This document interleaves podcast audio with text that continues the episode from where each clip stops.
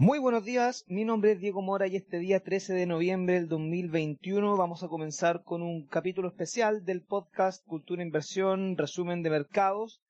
El día de hoy la verdad es que quise cambiar un poco el formato para hablar un poco sobre criptomonedas. Este va a ser el especial de criptos para el día de hoy, ya que eh, ha cambiado mucho la percepción que estamos viendo hoy en día en base a las criptomonedas. Hace un par de años era una burbuja especulativa, era una estafa, era el financiamiento de los terroristas, eran un montón de calificativos que, eh, si bien una pequeña parte por supuesto que puede ser verdad, a día de hoy hemos visto cómo su avance ha generado que incluso grandes empresas como Tesla, como Square, como Microsoft, eh, Facebook, que también está trabajando con el sistema de blockchain y está desarrollando su propia blockchain, eh, ya está generando varias mejoras que está ya realizando el día de hoy aportes y valores agregados al sistema financiero. Entonces, ya es momento que dejemos de desconocer el mundo cripto y por lo menos, por lo menos digo, conozcamos la base. O sea, tenemos que conocer cómo funciona el mundo de las criptomonedas a nivel general. Tenemos que también hacer una, un balance y qué es lo que quiero hacer el día de hoy de cómo se puede invertir en este tipo de activos. ¿Qué consideraciones tenemos que tener a la hora de poner nuestro dinero en este tipo de activos que es y sigue siendo extremadamente volátil, sigue siendo extremadamente riesgoso, pero está con una tendencia alcista tan agresivamente al alza que no podemos ignorarla. ¿ya? Así que por eso el día de hoy mi idea es hacer un mix entre lo que yo he aprendido de criptomonedas. Por supuesto, no soy un especialista informático, mi formación es de finanzas, yo soy magíster de finanzas de la Universidad de Chile, pero me gusta mucho la parte tecnológica de las criptos He leído lo que tenga que, leer sobre este tema, me he informado un poco a conciencia propia porque también tengo capital expuesto a este tipo de mercados, por lo tanto lo, quiero compartir el día de hoy con ustedes y de esa manera ustedes también estén mejor preparados. Ya, si es que hay algún tipo de error técnico informático, bueno, me disculparán, pero estoy bastante seguro que el 99% de la información que les voy a comentar eh, es eh, verídica, así que les voy a comentar lo que sé sobre criptomonedas. ¿ya? Bueno, partiendo por, por un poquito de historia, ya después de la crisis subprime, los bancos centrales, principalmente la Reserva Federal, para poder fomentar la recuperación de la economía en Estados Unidos, comenzó con su política de tasa de interés bastante baja, tuvo que eh, hacer inyecciones de capital, tuvo que realizar compras de bonos bastante agresivas para las, para las empresas, digo, y de esta manera inyectar dinero a la economía. Entonces, es el año 2009 cuando eh, una persona, un alias, un seudónimo o una empresa que se hacía llamar Satoshi Nakamoto presentó un paper, presentó un paper a la comunidad informática en la cual él mostraba cómo un sistema encriptado podía transferir valor, podía transferir riqueza sin necesidad de un tercero, sin necesidad de un intermediario que a nivel legal, que a nivel oficial son los bancos centrales. O sea, la idea es poder presentar un sistema de encriptación en la cual funciona en base a una cadena de blockchain donde diversos nodos, donde, donde diversos servidores a nivel mundial van sosteniendo la cadena y van verificando las transacciones. ¿Ya? Ahora, esa, esa parte es un avance tecnológico en seguridad. Pero ¿dónde está el principal valor de las criptomonedas? Es que básicamente no dependen de la emisión ni de la supervisión de una entidad legal o de una entidad, eh, de una tercera entidad, que en este caso vendrían siendo los bancos centrales. Los bancos centrales en la gran parte del mundo son los encargados de eh, la administración de la masa monetaria. Compran bonos, venden bonos, mueven las tasas de interés para controlar em, situaciones de inflación, subiendo las tasas de interés o fomentando la recuperación económica, bajando la tasa de interés y de esa manera ellos van controlando la cantidad de dinero que se está moviendo en la economía. Por lo tanto, el dinero fiat, que es el dinero en billetes, eh, tiene una emisión o una cantidad de dinero ilimitada o indefinida que está circulando. Entonces, bueno, Satoshi Nakamoto, ya sea una persona, una empresa o un seudónimo, mostró este paper que en el fondo no depende, no existe físicamente, no la controla ningún país, es dinero virtual básicamente, cuyo precio varía constantemente, tal como ocurre con otras monedas como el dólar y el euro. ¿Ya? Eh, bueno, su precio de mercado sube o baja en relación a cómo se mueve el mercado. Ya, por supuesto que el Bitcoin tiene fluctuaciones de precios bastante agresivas, pero su precio lo dicta el mercado, o sea, lo dicta los oferentes de criptomonedas, o, de Bitcoin en este caso, y los demandantes. Ya no depende el precio de cómo se mueva la tasa de interés o de cuántos bonos compre el Banco Central. Entonces, en el fondo es un poco independizar las decisiones financieras de las personas para que puedan controlar eh, su riqueza, para que puedan protegerse ante una eventual inflación o incluso protegerse ante malas decisiones gubernamentales. ¿Ya? Por supuesto que este tipo de, eh, de, reducción de poder que este mundo de criptomonedas le genera a los bancos centrales y a los gobiernos no es para nada aceptado, no es, nada, no es para nada grato para los que hoy en día tienen este poder del control financiero que vendrían siendo los gobiernos y los bancos centrales eh, y siempre le han declarado la guerra. También los bancos, los bancos comerciales, que en el fondo es básicamente la competencia, eh, no, no les gustan mucho las criptomonedas, pero ya han tenido que ceder, ya son muchos los bancos que eh, se han incorporado o, que están desarrollando sus propias criptos, o que están estudiando, por ejemplo, no sé, en el caso del Ripple, están ya el Banco Santander, el HSBC, el Banco of America, ya están realizando las primeras transacciones con Ripple, que vendría siendo como la criptomoneda de los bancos, ¿ya? Así que en el fondo, entendamos que las criptomonedas son como el antagonista del dinero fiat, es el antagonista de todo el sistema financiero o, todo, el sistema monetario que nosotros conocemos hoy en día. Siempre hemos visto nuestro dinero como, como el dinero que nuestro país y las autoridades del país quieren que nosotros utilicemos. Y esto podría ser como una forma complementaria de tener nuestra propia independencia de cómo administramos nuestra riqueza. Bueno, entonces Bitcoin desde el año 2009 partió como un proyecto muy incipiente, em, pero se ha comenzado a revalorizar bastante fuerte durante la última década. En un comienzo por todo lo que ocurrió con la Deep Web, porque en el fondo como genera y te permite utilizar el anonimato para las transacciones, era bastante utilizado para el financiamiento del terrorismo, para actividades delictuales informáticas, y yo de, hecho me acuerdo que el año 2018, el 2017, eh, no me acuerdo bien, o incluso podría ser 2016, voy a, voy a revisar bien la fecha, pero fue una vez que hubo un hackeo a nivel internacional en la cual se estaba solicitando un rescate en bitcoins de 500 dólares, algo así. Y esta fue como la primera noticia que generó revuelo a nivel mundial y en el fondo muestra cómo aporta valor, ¿ya? O incluso esa transacción, es ese evento de que los delincuentes informáticos hayan solicitado un rescate a través de Bitcoin expresamente, genera un valor agregado a la economía, independiente de la moralidad y de la ética que ellos estaban utilizando, a los delincuentes les aportaba valor que en el fondo fuese anónimo. ¿Ya? Entonces, ya no era un producto como eh, especulativo que no servía para nada, sino que realmente estaba generando valor. Ahora, a día de hoy, o, en general en realidad, las transacciones delictuales siempre han existido. No porque sea criptomoneda va a fomentar el uso delictual. O sea, ¿cuántos actos delictivos conocemos que se hacen en dinero fiat, que se hacen en billete? De hecho, muy conocido la historia de, los narcotraficantes que suelen utilizar mucho efectivo, que es el mismo dinero fiat que emiten los bancos centrales, y nunca hemos visto que se haya prohibido, por ejemplo, el uso del dinero, porque obviamente cuando un informático o cuando un delincuente quiera hacer un acto delictivo, lo va a hacer igual, independiente de la tecnología que tenga a mano. Ahora, por supuesto, no quiero justificar el uso, pero lo que sí estoy tratando de comentar es que no es un, eh, un activo especulativo inútil. ¿ya?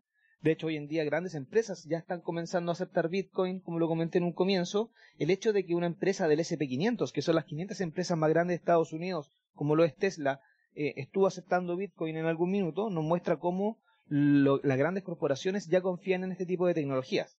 ¿Ya? Ahora, es curioso porque en el fondo eh, la mayoría de las empresas confían Bitcoin frente al resto de, tecnologías o frente al resto de criptomonedas, pero la verdad es que el Bitcoin a nivel tecnológico es la menos desarrollada, es la menos innovadora. Por ejemplo, está el Litecoin, que el Litecoin, como su nombre lo dice, Lite es como la versión liviana de Bitcoin, Em, tiene comisiones 16 veces menores, las transacciones se validan en mucho menos tiempo que el Bitcoin y el objetivo del Litecoin es poder comprar más adelante, por ejemplo, un Starbucks o comprarse un, no sé, un helado o comprarse algún dulce que cueste uno o dos dólares, cosa que a nivel proporcional en Bitcoin te genera mucha comisión Mientras que para Litecoin es mucho más rápido, mucho más dinámico y seguramente en los próximos 10, 15 años estemos comprando em, artículos, alimentos o cualquier tipo de, producto bajo 10 dólares con criptomonedas o, con alguna tecnología encriptada, básicamente. Y para ese tipo de desarrollo ya están llegando soluciones como lo es Litecoin. Que de hecho Litecoin es una bifurcación o un fork de Bitcoin. Ya, por lo tanto, comparte muchas de las características, pero se beneficia de un tiempo de generación de bloques más corta, que rodea los 2.5 minutos. ¿ya? Entonces, em, vemos que para cada tipo de criptomoneda existen algunas soluciones específicas. ¿ya? Ahora, por el lado de Ethereum, no sé si la habrán escuchado, voy a nombrar las criptomonedas más importantes del día. Todos los días están generándose nuevas tecnologías, nuevas criptomonedas, pero me interesa mucho que podamos conocer las más importantes. De hecho, la segunda más grande a día de hoy vendría siendo Ethereum, que a todo esto Ethereum es el nombre de la red. Ya es el nombre de la red donde su token o donde su moneda que se llama Ether, que es la que ustedes pueden ver en las plataformas de trading, eh, es la que se comercializa. Ahora, ¿cuál es la gracia del Ethereum? Eh, el, principal valor que puede entregar Ethereum es la, generación de contratos inteligentes. ¿Qué es lo que es un contrato inteligente? Un contrato inteligente es como la automatización de alguna orden en la cadena. ¿A qué me refiero con esto?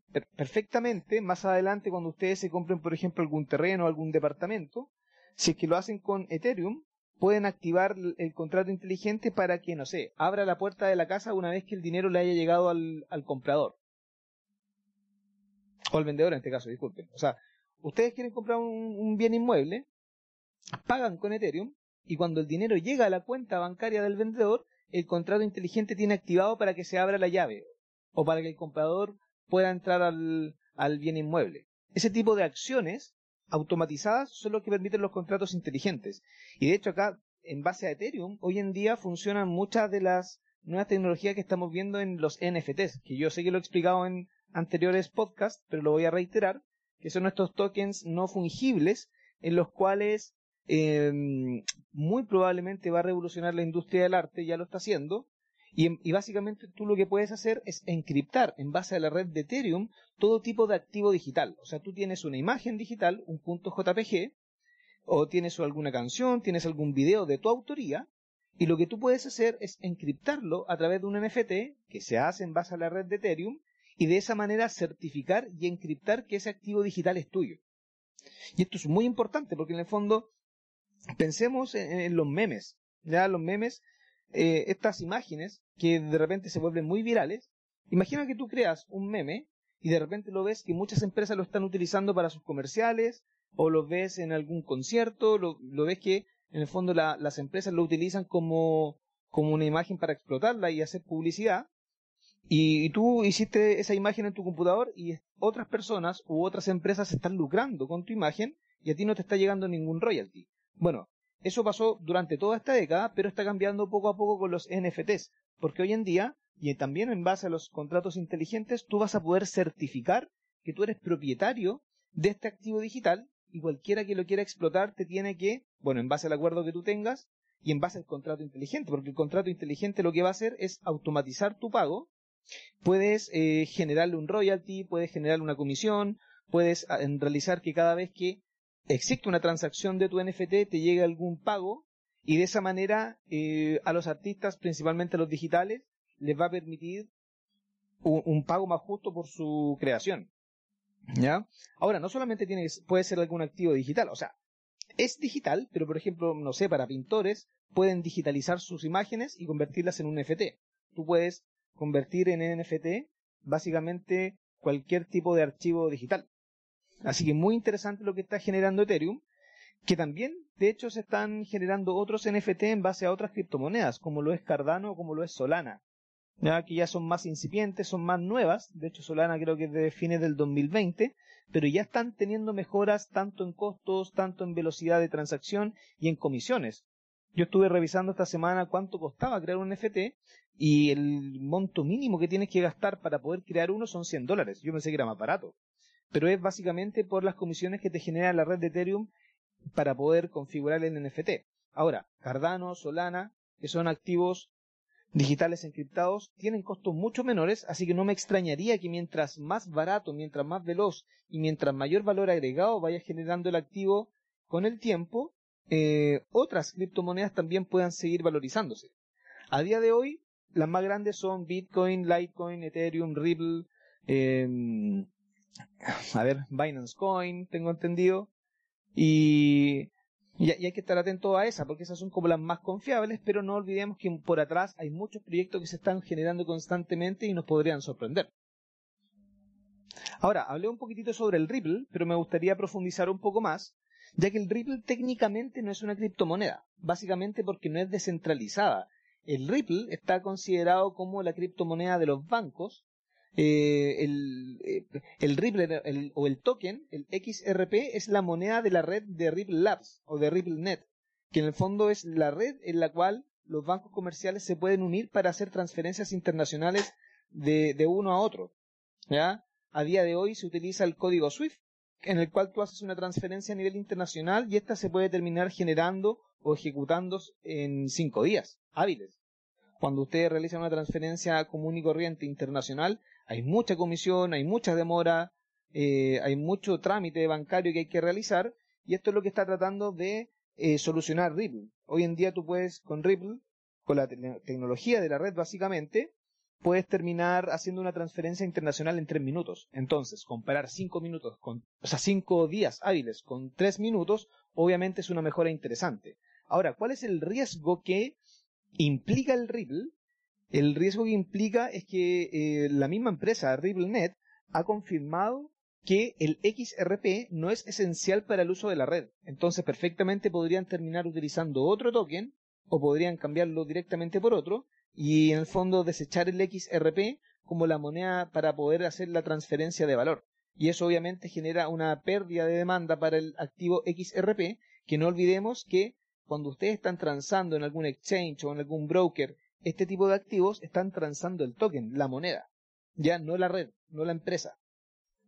Entonces ahí hay un riesgo que yo estoy muy atento a ver si ocurre, porque de hecho básicamente yo tengo exposición ahí en Ripple, pero me parece que eh, es un proyecto interesante, incluso si es que la red se, se valoriza, no me extrañaría que aunque no se utilice el XRP también adquiera un valor, porque obviamente es el punto de partida de la plataforma. Ahora, eh, eh, hablando un poco de de, las monedas meme. ¿Por qué? Porque en el fondo, lamentablemente, todo este mundo de las criptomonedas tiene un marketing bastante malo. ¿Ya? ¿Por qué? Porque en el fondo podemos analizar todo este mundo cripto en base a las tecnologías y al valor agregado que ofrecen, y también lo podemos analizar desde la perspectiva del enriquecimiento rápido. ¿Ya? Y es ahí donde entran el Dogecoin, eh, ¿cómo se llama esta, este perro? Chiba Inu, que son ciertas criptomonedas extremadamente especulativas, donde la gente básicamente compra porque le dijeron que estaba subiendo y porque le dijeron que podía ganar dinero rápido. ¿Ya? ¿Qué es el Dogecoin? Es un tipo de criptomoneda que nació como un divertimento basado en un meme. ¿Ya? El meme es el Doge, que se hizo popular en 2013 y consiste en la foto de un perro de raza Chiba Inu a la que se le añaden frases gramaticalmente incorrectas. Ya, bueno. ¿A qué me refiero con esto? El Dogecoin, que de hecho es una bifurcación, a ver, está basado en Litecoin. Sí, exactamente, está basado en Litecoin, pero acá entra un tema súper interesante que es el marketing. ¿Por qué? Porque hoy en día hay más de mil criptomonedas donde todas compiten por tener protagonismo. Entonces, ¿qué pasa? En un mundo tan marquetero como es el que tenemos hoy en día, cualquier empresa que destaque podría generar algún tipo de valorización bastante rápida, independiente de si la tecnología que está ofreciendo es útil o no. Porque en este caso del Dogecoin es el mismo Litecoin. Es el Litecoin con otro nombre. ¿Ya? Incluso acá en Chile hay una criptomoneda que se llama Chaucha, que también es Litecoin, que tuvo una revalorización brutal hace un par de años atrás y ahora cayó 99,9%. ¿Por qué? Porque en el fondo cuando tú vendes un activo, puede subir muy rápido, pero si no tienes una tecnología que te ampare en su utilidad en el largo plazo, es muy probable que sea una burbuja y termines perdiendo tu dinero. Por lo tanto, para hablar también de inversión en este podcast, no solamente vamos a estar definiendo cada una de las criptos, hay que tener muy en consideración qué tipo de eh, cartera yo voy a tener para invertir. O sea, hay ciertos números que uno puede considerar. Por ejemplo, muchos inversores hablan de que eh, es importante tener el 1% de nuestro patrimonio en, algún activo de alto riesgo. Pero el Bitcoin ya es un activo de alto riesgo. La tolerancia al riesgo, bueno, es bastante personal, pero una cosa es invertir en, un activo que sea muy riesgoso y otra cosa es invertir en algún activo que no tenga ningún tipo de fundamento tecnológico ni de valor agregado. ¿Ya? O sea, ¿qué me puede ofrecer el Dogecoin que no me ofrezca el Litecoin? La verdad es que nada. Pero no podemos desconocer, y si tú eres muy hábil para detectar todo este tema de psicología colectiva, eh, cada vez que Elon Musk tuiteaba a favor del Dogecoin, el Dogecoin subía. De hecho, es bastante probable que él mismo haya comprado y haya movido el mercado con el objetivo de enriquecerse más aún, y vaya que lo ha hecho, ya es el personaje más, más rico del mundo, pero en el fondo si tú ya tienes experiencia como trader y sabes cómo reacciona el mercado ante este tipo de noticias tan especulativas, sí te puedes beneficiar. ¿Ya? Ahora, si tú no eres entendido como trader o como inversor y, tu primera experiencia de inversión eh, van a ser, va a ser el Dogecoin, la verdad es que directamente no te lo recomiendo porque estás entrando al punto más extremo de volatilidad y de riesgo del mercado como primera experiencia. ¿Ya? Mucha gente que a mí me toca conversar mucho con clientes, su primera experiencia de inversiones ha sido con criptomonedas y ha sido con instrumentos muy riesgosos. O sea, si tú le dices, oye, invierte en esta acción que podría, eh, o invierte en esta empresa que está revolucionando, por ejemplo, Intuitive Surgical, que está realizando cirugías a distancia, cirugías telemáticas, yo creo que eso es un tremendo valor a la salud y a la humanidad, ha subido un montón, pero cada vez que tú le dices eso a, un, a una persona, le da susto porque no lo entiende. Pero cuando le dices que, que compre eh, Dogecoin porque Elon Musk tuiteó algo que podría hacer que suba, se motiva. Entonces, ese tipo de incoherencias no las tenemos que tener y tenemos que ser bastante serios para no caer en eso. ¿Ya? Entonces, a modo de inversión, recordemos que las criptomonedas son bastante riesgosas. Eh, elijamos bien, informémonos de qué tipo de tecnologías y qué tipo de valor agregado nos está entregando cada una de ellas, porque es muy probable de hecho, esto lo he leído bastante, que es muy probable que el 95% de las criptomonedas dentro de los próximos años directamente desaparezca. ¿Ya? Cada tipo de criptomoneda tiene un, levantamiento de capital importante, existe un riesgo de inversión, y cuando ya se vayan imponiendo algunas, es muy probable que todo el dinero se vaya a esas y las que no están aportando directamente desaparezcan. Y cuando hablamos de desaparecer, estamos hablando que el inversor podría perder todo su dinero. Entonces, eh, estudiémosla, ya dediquemos un tiempo a conocerlas, es un mercado bastante atractivo, a mí me gusta mucho, pero yo solamente estaría atento a, las que aporten valor. Por ejemplo, hoy en día eh, está, hay una cripto, bueno, en dos en realidad, que es Cardano y Solana, y en el caso de Cardano tiene una, mm, un valor agregado muy interesante, que es en el fondo la eficiencia energética. No olvidemos que tanto Bitcoin como Ethereum como Litecoin requieren de una minería activa para poder descifrar ciertos algoritmos matemáticos y de esta manera resolver un bloque. Y para resolver un bloque se necesita mucha energía eléctrica que viene generada por o demandada en realidad por tarjetas ASICs o tarjetas de video. Estas me imagino que que bueno, para poder aterrizarlo, no sé si habrán visto la escasez de PlayStation 5 que hay o están carísimas o en el fondo si ustedes quieren comprarse alguna tarjeta de video, y no solamente los gamers me entenderán, sino que también los diseñadores gráficos o diseñadores 3D, lo caro que siguen estando las tarjetas de video. Y eso es porque en el fondo hay una escasez tremenda de, tarjetas de video, pero también el mundo cripto está demandando mucha tarjeta de video para la minería. Y estas tarjetas de video no solamente están generando una escasez de, productos, sino que también están utilizando una cantidad de energía brutal de hecho, si pudiésemos considerar al Bitcoin como un país, este estaría en el número 30 eh, dentro de los países con mayor consumo energético. Por lo tanto, en un mundo donde tenemos que migrar sí o sí a las energías más renovables, todo este mundo de criptomonedas está yendo en contra. Y ahí es donde algunos, eh, algunos proyectos se están resolviendo, como en el caso de Cardano, que no utiliza esta minería eh, algorítmica para resolver acertijos matemáticos y de esa manera en resolver un bloque, sino que trabajan en base a un consenso, a un tipo de, de, minería que no requiere este uso tan alto de energía y por eso podría ser muy interesante de aquí al futuro. ¿Ya? Recordemos que la ONU ya confirmó que no hay vuelta atrás con el cambio climático, estamos en una cuenta regresiva para la destrucción del planeta y por muy eh, impactante que suene, es la realidad que tenemos hoy el día de hoy. Por lo tanto, también es muy probable que las regulaciones de los países más desarrollados sean mucho más agresivas en los próximos años respecto a la conciencia energética. Y ahí es donde este tipo de, de, criptomonedas que no requieren de una minería tan agresiva se puedan imponer mucho más. Entonces, son muchos los factores que tenemos que estar analizando para poder hacer alguna inversión y tenemos que separar bien. O sea, estamos comprando criptomonedas para enriquecernos rápido y asumir un riesgo extremo, cosa que puede ser, háganlo bien si es que lo van a hacer, pero y yo la verdad que solo se lo recomiendo a gente que, sea experta en trading, eh, a modo de, de, actividad de corto plazo, o también una opción que podría ser invertir en el valor de, que puedan generar este, estas tecnologías de aquí al futuro. Ya estamos hablando de 5 o 10 años. Ya, ya tenemos revalorizaciones durante, durante los últimos 5 años en el caso del Bitcoin, del Ethereum, del Ripple, sobre el 1000%. Por lo tanto, si ustedes como estudian bien el tema y les llama la atención, a mí me llama mucho más la atención invertir a largo plazo en criptomonedas que hacer trading, en especial si es que no tienen experiencia. Bueno, ya me he extendido bastante.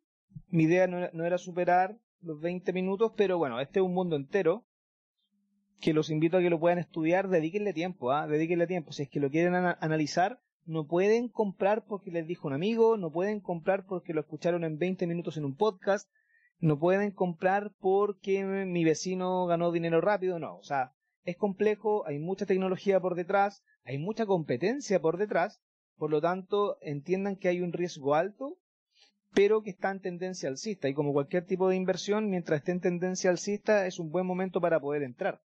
Y a modo de inversión también está el tema del drawdown. ¿Qué es que es el drawdown? Básicamente es la pérdida flotante que yo tengo que estar dispuesto a asumir el año 2017 el Bitcoin llegó a 20 mil dólares y luego tuvo una caída a 13 mil. O sea, estamos hablando de una caída sobre un 75%. Este tipo de, retrocesos son completamente factibles en el mundo de las criptomonedas. Y de hecho, después de esos 3.000 llegó a los 65.000. Por lo tanto, eh, tienen que entender que tienen que estar dispuestos a caídas muy agresivas para una revalorización mucho más amplia todavía. Bueno, no me quiero extender más. Espero que les haya servido como una guía, como una introducción al mundo de las criptomonedas, que a esta altura ya la tienen que conocer. Ya, si es que no lo han entendido y quieren entrar al mundo de las criptomonedas, la verdad les informo que están un poco atrasados, así que infórmense lo antes posible sobre este tema, ya que eh, ya se han aprobado ETF de Bitcoin, probablemente ahora se vienen los ETF de Ethereum. Eh, mm, la minería está avanzando a un ritmo bastante alto, cada vez más empresas están aceptando criptomonedas, cada vez más celebridades están encriptando sus activos digitales en base a NFTs, por lo tanto, todo este periodo creo que va a ser clave para las compras. O sea, comprar criptomonedas cinco años después creo que va a ser demasiado tarde. Eh, y la idea obviamente es comprar lo antes posible. Obviamente esto no es una recomendación de inversión, el riesgo es absolutamente de ustedes, pero para poder invertir y generar un, alto nivel de retorno en activos de alto riesgo, como lo podría hacer esto, el timing es clave. Aprovecho de tirar un disclaimer, todo esto es a nivel informativo, así que ustedes son responsables de cualquier tipo de decisión que utilicen eh, eh, en sus inversiones. ¿Ya? Así que yo me despido, nos vemos en otra ocasión. Espero que estén muy bien. Recuerden dejar su botoncito de like si es que este podcast les sirve mucho. Dejen algún comentario, muy probablemente nos vamos a pasar a YouTube en el corto plazo. Así que por ahora suscríbanse al podcast en Spotify, en iBox, en todas las partes y nos vemos en otra ocasión. Que estén muy bien, un gran abrazo.